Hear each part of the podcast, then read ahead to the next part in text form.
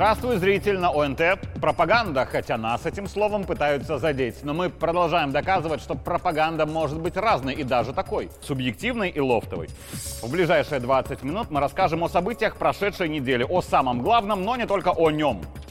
Меня зовут Игорь Тур, это моя пропаганда. Начнем. Сегодня о главном, то есть о президенте Беларуси, будет очень много. И в основном о том, каково это — быть действительно главным. Потому что на прошлой неделе Александр Лукашенко, вот как-то так получилось, особо ярко подтверждал один тезис, который я сейчас проговорю вслух. Стать президентом и быть президентом — это не одно и то же демократически. На эту должность люди могут выбрать кого угодно, любого человека, который может многое наобещать, который будет эмоционален, ярок, прекрасен, добр, ласков и так далее. У которого будет бархатный голос, модное зарубежное образование, в том числе знание 15 иностранных языков, включая литовский и польский. А еще будут стильные костюмы и дорогая обувь на шпильке, и совершенно неважно в нынешний век, на женщине эти туфли или на мужчине рассказывать сказки сегодняшние политики, которые, по сути, блогеры, умеют очень хорошо. Это нужно признать, чтобы с этим бороться. Хотя эффективнее, на мой взгляд, работать как раз с любителями сказок, теми, кто их слушает, кто их жаждет и кто в них верит. Объяснять им, разъяснять, переубеждать, вразумлять. Вариантов масса. Хотя слушать и читать сказки – дело-то, конечно, сугубо личное для каждого. Проблема, правда, в том, что некоторые люди наслушаются сказок, потом берут в руки паспорт и идут голосовать за сказочника. Или наслушаются сказок, потом берут в руки плакаты, арматура, а то и оружие, и идут на протесты и баррикады, чтобы снести власть в стране и открыть доступ к власти для того самого сказочника. Лет 10, а то и 5 назад мы бы все посмеялись, если бы кто-то нам сказал, что президентом суверенной страны станет КВНщик. Второй раз мы бы посмеялись, если бы нам сказали, что эта страна вполне себе европейская. Любители политических популистских сказок и сказочников захватывают мир, и это глобальная проблема, которая уже набрала колоссальные темпы на Западе, которую пытаются забросить к нам в мир славян, и кое-где это уже успешно заброшено. Но исторически и логически нам, славянам, в качестве руководителя нужен не сказочник и даже не демократ, который выслушает мнение всех в коллективе и выберет наиболее популярное. Нам нужен руководитель, которого мы сами решим называть шеф, босс, вождь. Последнее подчеркнуть. Или в большинстве своем нам, что говоря в целом про страну, что про конкретные коллективы конкретных предприятий, нам нужен диктатор-профессионал, который в критической или просто сложной ситуации не будет бегать по коллективу с вопросами «так, давайте все обсудим, что делать». А бегать он будет, потому что демократически избранный популист знает, как быть популистом и как нравится аудитории. Но когда доходит до дела, то популист понятия не имеет, что делать. Ровно так же, как этого же понятия не имеет аудитория. Они могут нравиться друг другу до бесконечности. Они могут даже целовать друг дружку в светлые очи и уста и даже продлить свой популистский роман на еще один срок. Но от этого они не станут лучше понимать, что делать в реальной жизни. Знаете, когда мне в голову пришел термин «диктатор-профессионал», то я радостно зааплодировал в комфортном вагоне поезда Гомель-Минск. Потому что слово «диктатор» воспринимается в мире с негативным оттенком и только потому, что люди реагируют на понимание диктатора-самодура – так вот, диктатор Самодур, вот какой-нибудь полковник в Африке, захвативший власть в стране при помощи чуть большего количества автоматов Калашникова, чем у другого полковника, это плохо. И непрофессиональная диктатура, это очень плохо. Но славянам критически и архиважно быть под управлением диктатора-профессионала, при котором будет развитие и результат на общее благо том числе создание таких условий, в которых я еду из Гомеля в Минск в комфортнейшем вагоне быстрого и тихого поезда, пью вкусный кофе, у меня по всему маршруту следования интернет в смартфоне, а под боком всегда зарядка для планшета. Этот поезд взамен плацкартным печальным старичкам мы получили потому, что нами руководит диктатор-профессионал, который свое дело знает и знает хорошо. А теперь к тем самым проявлениям Александра Лукашенко на прошлой неделе в качестве диктатора-профессионала. Начну с расставления точек президентом по вопросам Всебелорусского народного собрания. Мы ни в коем случае не должны примерять нормы, которые мы сегодня создаем, вот эти все новации, не должны примерять на себя. Несмотря на тренд на перераспределение полномочий, ВНС не является инструментом для обретения новых полномочий кем бы то ни было. ВНС будет контролировать уполномоченных людей и оценивать качество исполнения полномочий. Это первое. Второе и главное где после переформатирования структуры власти в Беларуси окажутся действующие главы обеих палат парламента, премьер-министр вместе со всеми заместителями, губернаторы и прочие люди у власти теперь, это не имеет никакого значения. Лукашенко создает систему власти на будущее, такую систему, которая устойчиво бы функционировала после того, как эпоха архисильной президентской власти завершится. Но пока Лукашенко президент, мы лишь корректируем действующую систему власти, а не меняем ее на иную. Потому что у нас очень многое в системе власти завязано на том, что президент это сильная личность. Лицо, принимающее лично самое важное и сложное решение в критической ситуации или в спокойной, но всегда быстро, уверенно и, как показала практика последних почти трех десятков лет, эффективно. Если прямо сейчас в нынешнюю схему власти в Беларуси вместо Лукашенко поставить даже чуть менее сильную личность, мгновенно посыплется не только личность, но и вся схема власти в Беларуси, потом вся власть в Беларуси, а потом вся Беларусь как государство. Далее. Кто будет делегатом Всебелорусского народного собрания? Давайте так говорить, если не будет вот этих профессионалов, губернаторов, правительства, президента в работе ВНС, ну оно просто это превратится в говорение. И это то, что я очень ждал услышать от Александра Григорьевича. Я скажу уже от себя и субъективно, но это уже авторское мнение. Лозунги «простые рабочие и крестьяне в коллективном органе власти» — это такой же популизм, от которого мы хотим защититься. Потому что учителя, врачи, инженеры, машинисты поезда, строители и даже журналисты — все они могут быть замечательными людьми, патриотами своей страны и теми, кто хочет Беларуси самого светлого. Но они не являются профессионалами в принятии стратегических политико-экономических решений.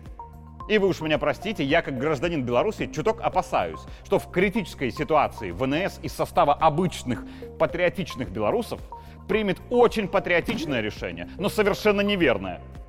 Задавать тон в ВНС должны те, для кого политика и экономика есть работа, те, кто в этом профессионал. Я в этом убежден сильно. А глаз народа может и должен представляться в парламенте, куда могут отбираться учителя, врачи, инженеры, машинисты поезда, строители и даже журналисты. Есть хорошие люди, безусловно, их много. И все они переживают за свою страну. И у них есть возможность выдвинуть свою кандидатуру в депутата парламента, а поборовшись и победив, они автоматически докажут, что кроме хорошести, они еще и профессионалы, в том числе в политике и в решении сложных задач. И вот тогда добро пожаловать в ВНС.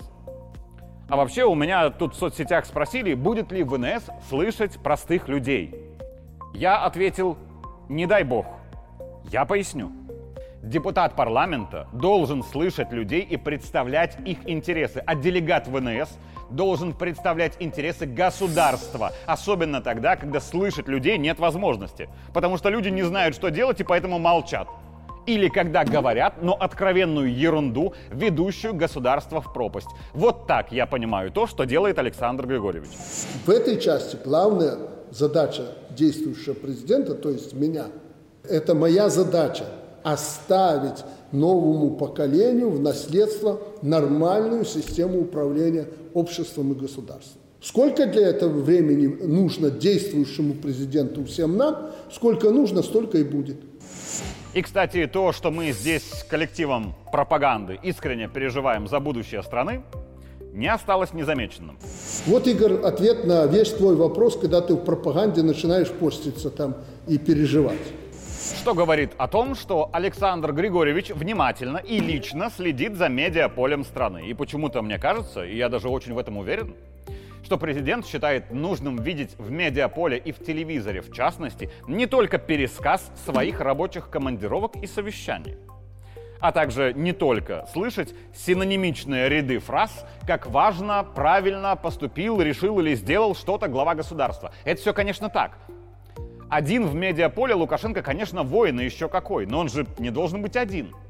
Аналитики должны анализировать, эксперты экспертировать, журналисты изучать мнение аудитории. И все вместе на основе этого создавать некое новое знание, новую мысль. И не только в развитии тезисов президента, но и в дополнение к ним. На прошлой неделе Глава государства дополнил пенсии. Я подписал указ уже с 1 декабря. Мы на 5-6% увеличим пенсию для наших людей. Хотя должен сказать, если считать макроэкономически, э, в среднем, как это делается во всем мире, пенсионеры не должны на нас обижаться, потому что в среднем, подчеркиваю, это выше инфляции на сегодняшний день. Я считаю, что Лукашенко как человеку чуть неудобно, мягко говоря, перед пенсионерами. Все же хотят, чтобы пенсии были побольше. Это совершенно нормально. В общем-то, диктатор может поднять пенсии до любого уровня по щелчку пальцами. Но диктатор-профессионал может делать это только в рамках системы, чтобы этот популистский щелчок пальцами систему не развалил. Так что касаемо пенсий, Александр Григорьевич делает все, что может на текущий момент, а также делает все возможное, чтобы системно смочь сделать еще больше. Что можем, то, как я говорю, все, что могу на сегодня. В четверг президент провел совещание по сфере соцзащиты, на котором рассказал про повышение пенсий, а в пятницу в разговоре с журналистами дополнил тему. Еще в пятницу глава государства рассказал, почему проект указа по модернизации и цифровизации нашей социальной сферы он не подписал. Просто не ко времени, как будто нечем заниматься. И если мы взбаламутим 2,5 миллиона этих пенсионеров, им и так проблем хватает, мы это все перевернем, взбаламутим, за год не сделаем, а еще сколько денег потратим на эту оцифровку, так сказать. Я, конечно, не управленец, я просто журналист. Но, как по мне, и насколько я вижу принципы президента, любое важное решение государственного уровня должно иметь четкую цель, для чего мы это делаем. А конечным итогом должно быть «так будет лучше людям». Или что-то для людей станет дешевле, а то и бесплатно. Или что-то станет проще и быстрее для людей. Или мы сэкономим бюджетные деньги, чтобы направить их людям. Или заработаем больше денег, чтобы тоже направить их людям. Но решения, которые что-то вроде создают, но с большего для людей ничего не меняется. Но чтобы создать создание нужно профинансировать, то есть часть денег забрать у людей на финансирование того, что людям-то и не надо, Лукашенко так делать не будет. У меня лично большой скепсис к системе электронных дневников в школе. Как по мне, были бы везде бумажные, было бы лучше. В дополнении к бумажным электронные, вот тут нет вопросов. Потому что я своему сыну покажу бумажный дневник его отца, а нынешние дети что покажут? Таблицу на смартфоне. Мой бумажный дневник лежит в сейфе, а в мире хакерских атак сейфа для дневника электронного не существует. И, наконец, по визиту Лукашенко на предприятие Амкадор в Толочинском районе, где еще был и республиканский семинар совещания по мелиорации. Давайте я сегодня не буду уже ни о технике, ни о мелиорации. Я буду о том, какой Лукашенко президент. И сразу самое главное. Чтобы я близко не видел ваших больше здесь литовцев, финнов и прочих. Мы знаем, как они заходили и как они побросали все и повыходили. Мы знаем это. И сейчас одни сбежали финны, а литовцы бегают, ищут, как это, чтобы не бросить предприятие, а его хорошо продать. Так вот, они должны знать, что никто ничего не продаст с иностранным капиталом. Это будет национализировано. Вот и все. Есть два типа пытающихся уйти из Беларуси зарубежных инвесторов – те, кто хочет продать бизнес самим себе только через офшорные схемы, и те, кто предприятие хочет продать и вывести деньги из страны. Касаемо первых, Лукашенко всегда готов договариваться. И он прекрасно понимает, что далеко не весь европейский бизнес поддерживает политическое решение Евросоюза давить санкциями на Беларусь. Но чтобы не подставляться, этот бизнес вынужден формально санкции выполнять. С такими всегда договоримся и что-то придумаем. А вот те, кто зашел в Беларусь с разрешения Лукашенко, получил землю для предприятия по распоряжению Лукашенко, получил кредиты, часто льготные, по указу Лукашенко, чей бизнес, частный бизнес, был внедрен в экономическую систему страны по поручению Лукашенко, и кто получил доход и рост капитала на рынке Беларуси, а теперь считает, что они самостоятельно все заработали и могут выгодно продать и красиво уйти, дорогой иностранный бизнес. Если ты думал, что да, то нет – в любом частном бизнесе в Беларуси очень много государственного, а государственным распоряжается государство. Например, самое интересное, что Лукашенко заставлял делать частника, Шакутина. Вообще-то все мелиоративные машины приказали жить во всех странах бывшего Советского Союза. Только мы сохранили компетенции. И то ли благодаря вам, что вы сегодня действительно уделяете... Нет, благодаря тому, внимание. что ты согласился тогда. Ну, конечно, если бы ты не согласился, пришлось бы тебя нагружать. Меня же заставили, меня же заставили, мне силы нагрузили. И вот мне это надо было. Ну, вот видишь, не потеряли э, два этих предприятия, люди благодарны. И да, президент требовал и технику для мелиорации, и сушилки, не потому, что это надо и выгодно Амкадору. Но Амкадор получил от государства и лично от Лукашенко очень многое, так что если нужно, будь добр помогать взамен, если уже нужно Лукашенко. Это как с той надвое разрезанной курицей. Крайне некрасиво было много раз просить у Лукашенко внерыночной и внесистемной помощи на развитие, а когда Лукашенко попросил взамен помощи в сложное время по ценам начать играть в рыночную экономику. А как Александр Григорьевич умеет убеждать частников, можно оценить на примере того же Шакутина. И это мягкая, но уверенная сила от президента.